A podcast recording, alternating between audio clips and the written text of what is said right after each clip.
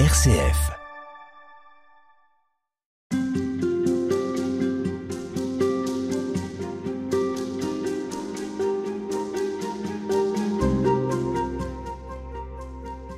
Frère David, dans cet évangile de Marc, vous avez euh, souhaité vous arrêter sur la façon dont il est question des pères et du Père. En commençant par un texte qui se trouve au chapitre 6, et c'est le tout début de ce chapitre. Je vous laisse nous raconter de quoi il est question. On nous raconte que Jésus arrive au pays de ses pères. C'est le terme patria, la patrie, le pays des pères. Marc utilise ce mot au début et à la fin du texte. Et curieusement, dans ce pays de ses pères, on ne verra aucun père de Jésus.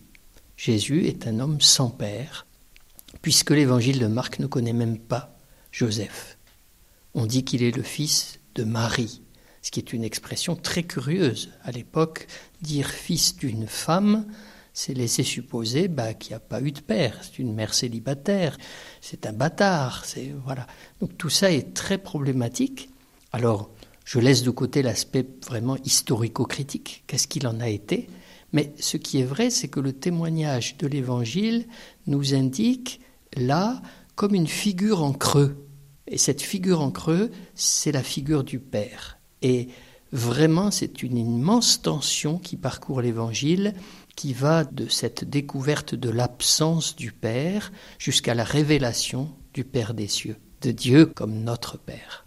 En ce qui concerne le style de ce texte, est-ce que le fait que le pronom celui-ci revienne sans cesse a quelque chose à voir avec l'absence du père ou il ne faut pas aller jusque-là? Oui, celui-ci, c'est un peu méprisant, quoi. Mais qu'est-ce qu'il fait, celui-ci? Et pourquoi il n'est pas comme les autres, celui-ci, etc. Oui, il y a un mépris des gens de Nazareth pour ce petit-là qui se croit sorti de la cuisse de Jupiter, hein, et alors qu'on ne connaît même pas son père.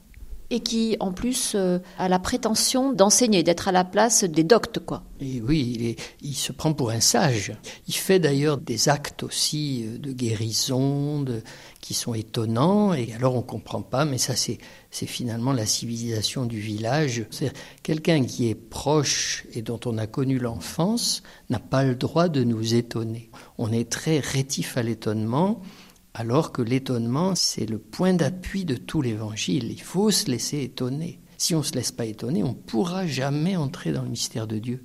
Jésus, dans cet évangile, est désigné comme le charpentier.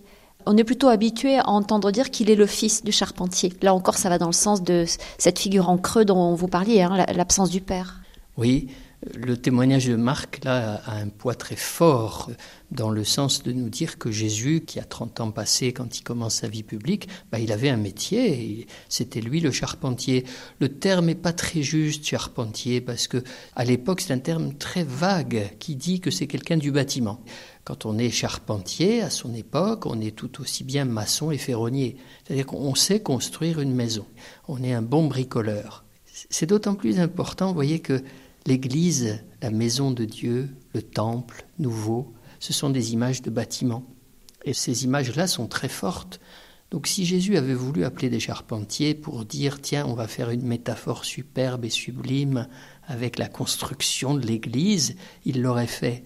Non, non, il n'a pas voulu de ça.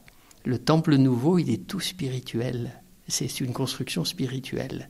Et au contraire, cet homme du bâtiment, ben, ce qui l'aura frappé, lui, c'est un petit verset venu des psaumes que tout le monde avait oublié et que lui a retenu, la pierre rejetée par les bâtisseurs, par les maçons.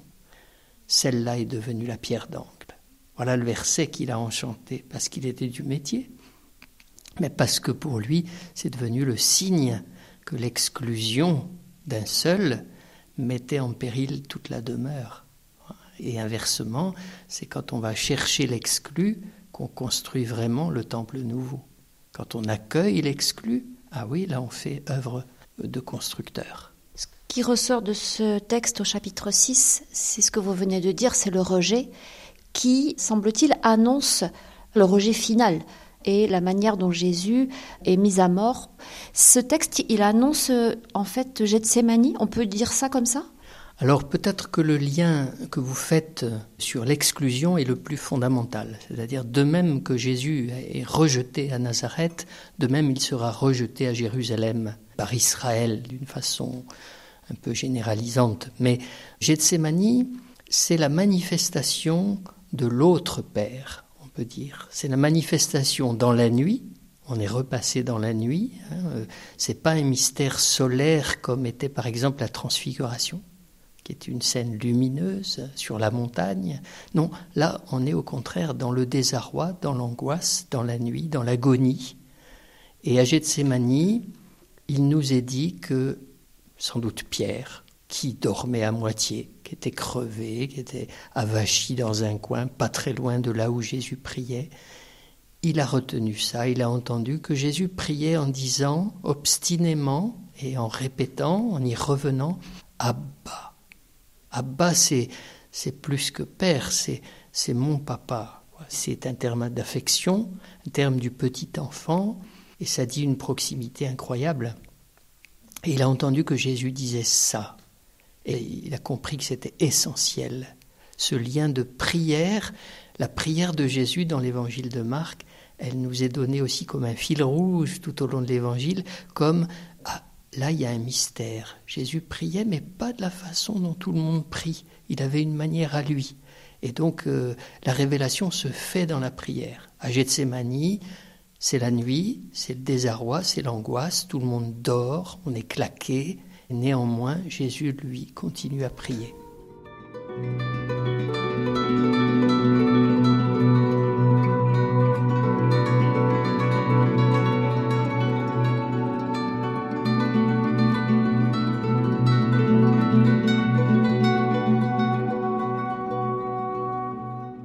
Dans cette prière, il y a quand même quelque chose il y a quelque chose du désespoir, non? Il prie, mais en même temps, euh, cette façon de s'adresser à, ce Père céleste, est-ce que c'est pas aussi une manière de, de laisser éclater son angoisse, sa peur, euh, comme quelqu'un qui sait qu'il va mourir? Parfois, le dernier mot d'un mourant, c'est d'appeler sa mère.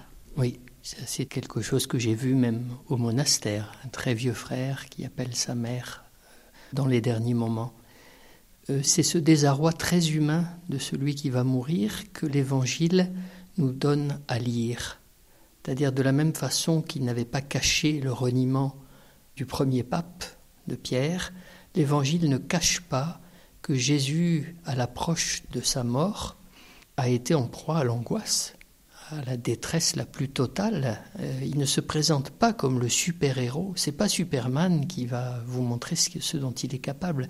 C'est un homme euh, comme vous et moi, qui face à la mort se découvre complètement démuni, mais avec cette foi qu'il habite que le Père le sauvera, que le Père est son unique recours. Il prie encore, il n'a pas coupé le lien, il se tourne encore vers lui pour lui dire comme tu veux, non pas comme je veux, comme tu veux, c'est toi qui sais.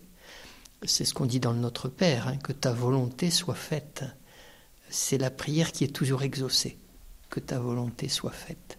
Il se tourne vers son Père, mais il se tourne aussi vers les disciples. Il les sollicite. On a l'impression qu'il est un peu perdu, qu'il sait plus trop euh, vers qui se tourner parce que l'angoisse est, trop forte. Ses disciples qui sont incapables de veiller avec lui, il a quand même besoin d'eux. Oui, et il va les chercher, les réveiller. Marc nous dit qu'il y a trois allers-retours entre la solitude et les disciples. Et puis, alors il trouve les disciples en train de dormir, il les secoue, il leur demande de veiller, et puis il retourne à la prière, et puis il s'endorme encore. Et ce va-et-vient entre les disciples et son Père, peut-être c'est exagéré, mais je le perçois comme le désarroi de Jésus au moment où il va quitter ce monde, qui se dit mais est-ce que j'ai vraiment transmis? Est-ce qu'ils ont vraiment dans la poche tout ce qu'il faut pour annoncer le, Dieu vivant au monde? Cet homme n'a rien écrit. Il a eu comme interlocuteur ces pauvres hommes qui sont en train de dormir au moment critique. Et il faut qu'ils s'en aillent. Quand la passion va commencer, ben, les disciples auront fui. Elle est terrible cette scène. Et puis la façon dont Marc la, la relate, on a quand même l'impression que c'est un fils qui est abandonné par son père. Quoi. Qu'est-ce que c'est que ce père qui livre son fils comme ça et qui le laisse mourir? Jésus nous dit ailleurs, mais je crois que ça éclaire tout, on ne doit donner à personne le nom de Père. Hein. Ça fait partie de ces, ces paroles très fortes, presque irrecevables, puisque aujourd'hui l'Église c'est mon Père, mon Père, mon Père, mon Père. Bon, donc c'est raté. Qu'est-ce que c'est que la paternité? C'est transmettre la liberté. L'acte essentiel de la paternité, c'est dire à son fils, tu es libre. Mais pas libre du style je m'en fous, fais ce que tu veux. Non, non, non, non, non. Euh, tu es libre, c'est-à-dire euh, tu vas réussir, tu vas y arriver. Et c'est toi qui vas y arriver. Je, je, raconte souvent cette histoire euh, de mes 7 ou 8 ans, j'en sais plus rien, où j'avais reçu mon premier vélo. Un vélo qui n'avait pas de roulette de stabilisation. Et donc, papa me, me tenait par la selle puisqu'il n'y avait pas de stabilisateur, il fallait bien commencer comme ça. Puis moi j'avance et puis je me sens de mieux en mieux. Alors il courait à côté de moi et ça marchait bien. Et puis à un moment, je tourne la tête pour lui parler parce qu'il répond pas. Et à ce moment-là, je vois qu'il est 15 mètres derrière, qu'il a lâché. Et alors je pars dans une, une valdingue extraordinaire parce qu'évidemment, s'il a lâché, je tombe. Et mon père, papa, est venu aussitôt. Il a couru et, il m'a dit Mais tu vois que tu sais, ça y est, ça y est, tu sais. Bon, alors je pleurais, je pleurais, mais j'étais heureux. Je savais que je savais. Et c'est ça, Dieu, Dieu le Père? Je crois que Dieu le Père, c'est celui qui consent à lâcher, alors même que le Fils va se casser la gueule, mais parce qu'il sait qui c'est. Voilà. L'aventure vaut plus que le choc. Mais il ne nous lâche jamais des yeux. Non, il est là et il court. Et la résurrection est là aussi. Il relève le Fils qui est tombé aussitôt. À demain, merci. On se retrouve pour conclure.